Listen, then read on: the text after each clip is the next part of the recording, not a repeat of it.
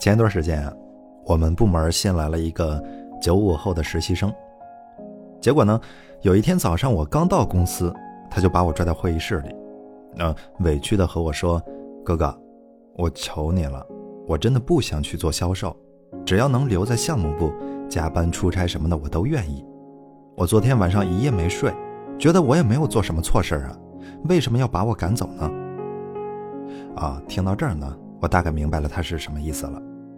于是呢，我就跟他解释了半晌，说每个新人经过培训之后都有可能会被分配到不同的部门，而且我们的销售部也用不着陪笑和陪酒啊，而且他所表现出来的沟通能力和应变能力更适合前端的销售，而不是项目的跟进。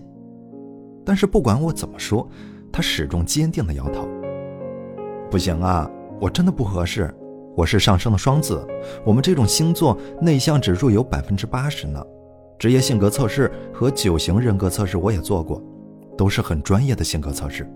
说呢，我比较适合创意性工作。我这种内向安静的理想主义者，跟销售的岗位需求出入太大了，想想就觉得很痛苦。而且呢，我很喜欢公司，但是我也想做自己呀。于是，在又一轮尝试沟通无果之后呢，我跟 HR 协调之后，应他所求。把她留在了项目部，小姑娘拉着我的手，千恩万谢。可是我却觉得有点惋惜。她或许可以成为一个很优秀的销售明星呢，她或许会发现自己并没有想象中的那么木讷和内向呢。很多时候啊，我们身在局中，只能看到那些已经被确认过的东西，但是却对自己的潜质和潜力一无所知。而在这个时代里，我们都太容易弄懂自己了，从星座到专业详尽的性格分析，再到高大上的基因检测，从那一组一组的数据和曲线中，我们很容易就能找到与自己有关的那个坐标。比如说，A 型血的人内向，金牛座的人固执，某个基因序段会让你喜怒无常，等等等等，不胜枚举。我们在层层数据中确认与自己相符的那个点。又因为深信不疑而将这个点无限放大，成为贴在自己身上的一个标签，风吹不掉，雨打不去。你一定也听过用这种句型开始的对白，比如说像我这样的人，我们天蝎座的人都，我是某某人格这种类型的人就是。那与其说是通过自我观察得来的体会，不如说是迷信或是科学批量生产的分类标记。那这样的标签有时候会让我们头疼，但更多时候则像是我们的保护伞，它帮助我们绕过了很多弯路，让我们轻易就能找到自己的定位和归属。但是同时，它也让我们远离了任何可能让我们不那么像自己的尝试和挑战。心理学上呢，有一个概念叫做自我一致性，凡是我们相信的，我们会不遗余力地搜集对自己有利的证据。凡是亲口说出的，我们会费尽心思的去维护乃至证明它。我们被标签定义，然后反过来证明那些贴在身上的标签是正确的，那些帮你弄懂你是谁的数据和分析是可靠的。这种就像是一条轻而易举就能找到的人生捷径，但是同时呢，也让你失去了看到新鲜风景的机会。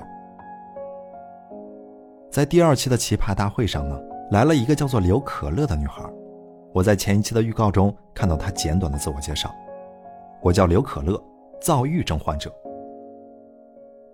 我原以为那会是一场类似于何为躁郁症、躁郁症的种种表现以及各种死去活来的科普式的现身说法，可是呢，实际并没有。他只是轻描淡写的介绍了有关躁郁症的基本常识。而更多的时间是在讲述他在自我治愈和帮助他人的过程中的心路历程。最打动我的是在最后一段中，他讲到的那个小细节。每次在看心理医生之前，会做一个小测试，测试的最后有两道题：你觉得你有双向情感障碍吗？你觉得你需要治疗吗？题目的下面有三个选项，是吗？我觉得我有，可能吧。我觉得我没有，不需要治疗。听起来很奇怪，对吧？好像病理上的躁郁症不过是自己说有就有，说没有就没有的一道选择题。而当他第一次选择了最后一项时，他的治疗师告诉了他设计这两道题目的初衷，即测试你到底还在不在乎你对自己的看法。是拿着一个已知的标签黯然离场，还是去追求一个崭新的可能？一个人是他自己，带着他所有的优缺点、性格、习惯能出场设置，但是一个人同样可以成为比自己更好的人。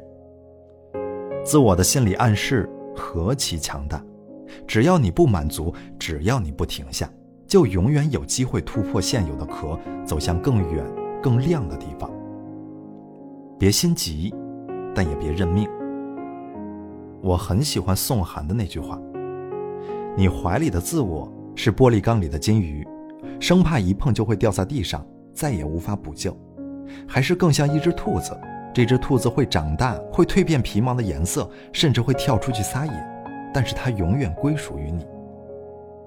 它机灵、好奇而又不改初衷，它想拥有更大的视野，保持对这个世界最真实的判断。”哪怕真实意味着推翻你曾经坚信不疑的所谓事实，做自己，没有什么了不起的，真正厉害的是成为自己想要成为的那个人。毕竟这个世上最遗憾的，从来不是求而不得，而是你本可以，